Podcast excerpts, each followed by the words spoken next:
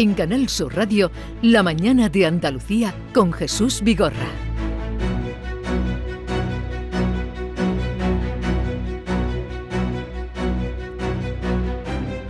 Continuamos con eh, Amalia Burnes, Ana Cabanillas, Alberto García Reyes y como les venimos contando, el gobierno andaluz va a destinar 4.000 millones durante los próximos cinco años para hacer frente a la sequía que la tenemos en todo lo alto. Una de las prioridades será la obtención de agua regenerada para regadío.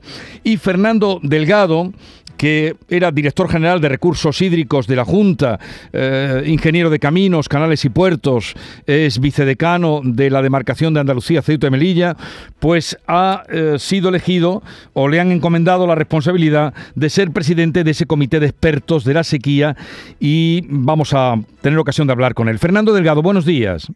Muy buenos días, ¿qué tal? Mm, menudo cargo el que le han para el que le han invitado a usted. Pues efectivamente, es una responsabilidad muy importante, pero bueno, que asumo con, ese compromiso de servicio público que creo que debemos todos tener. Porque claro, mm, usted hacer que llueva no puede. Efectivamente, nuestra función va a ser pues tratar de asesorar al, al gobierno de, de, Andalucía pues para todas las medidas que una gran batería de medidas que están poniendo en marcha, pues poniendo a disposición de ellos pues el conocimiento de la universidad y nuestra capacidad también de movilizar en, entre todos nosotros para ver cuáles son las medidas más eficientes en cada uno de los plazos en los cuales hay que actuar. Estamos oyendo muchas cosas, pero usted eh, lo sabe porque lleva mucho tiempo eh, pues trabajando en los planes eh, hidrológicos. Lo más urgente ahora mismo, ¿qué sería mientras llueve o no llueve? Lo más urgente ahora mismo, ¿qué obras serían en Andalucía?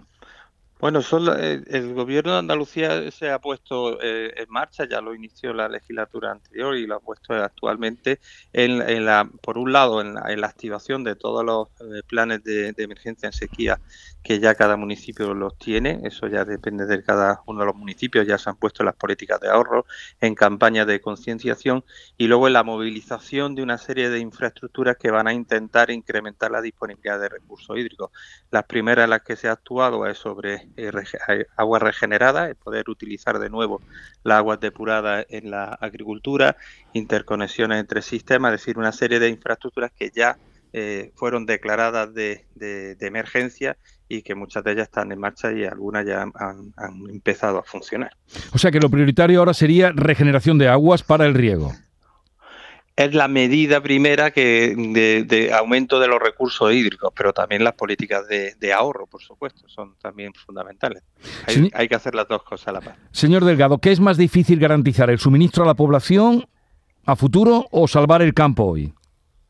Bueno, la población siempre va a tener prioridad y todos los, todos los planes en todas las cuencas son los primeros a los que le dan la prioridad. Por eso actualmente en las cuencas que gestiona la Junta de Andalucía no existe todavía restricciones al abastecimiento urbano. Sí, sí ha habido ya en algunos sistemas restricciones al regadío. Por lo tanto, la población siempre va a ser eh, prioritario pero también precisamente al generar nuevos recursos podemos conseguir que eh, dispongamos en el conjunto de una mayor seguridad pero también para Andalucía la agricultura es un pilar fundamental de su actividad económica y, también el turismo, o sea que, hay que atenderle a todo siempre con prioridad al abastecimiento. Lo que suele ocurrir, usted lo sabe mejor que nadie, es que cuando empiezan a hablar los políticos y también los medios de comunicación de eh, qué se puede hacer, qué no hacer, obras eh, hidrológicas, es cuando viene la sequía. Luego a veces llueve, porque, por ejemplo, cuando se hablaba de plantas desalinizadoras, aquello se olvidó, a excepción de las que se pusieron en marcha en Almería.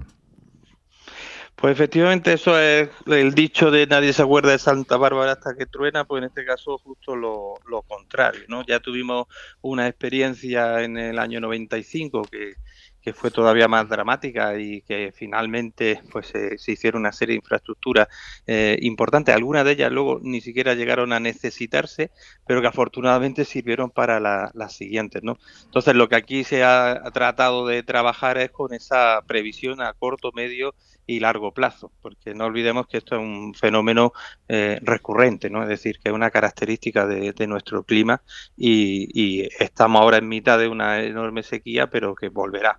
Entonces lo que tenemos que pensar es tomar medidas a corto, medio y largo plazo. ¿Y le han dado usted mando en plaza?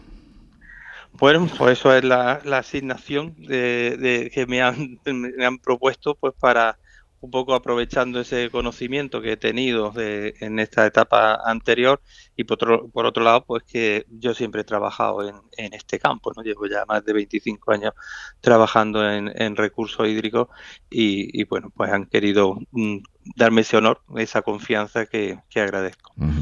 Pues le deseo lo mejor, que será lo mejor para todos. Responsabilidad, de luego, que, tiene y mucha. Fernando Delgado, presidente del Comité de Expertos de la Sequía y hasta junio, como decía, director general de Planificación y Recursos Hídricos de la Junta.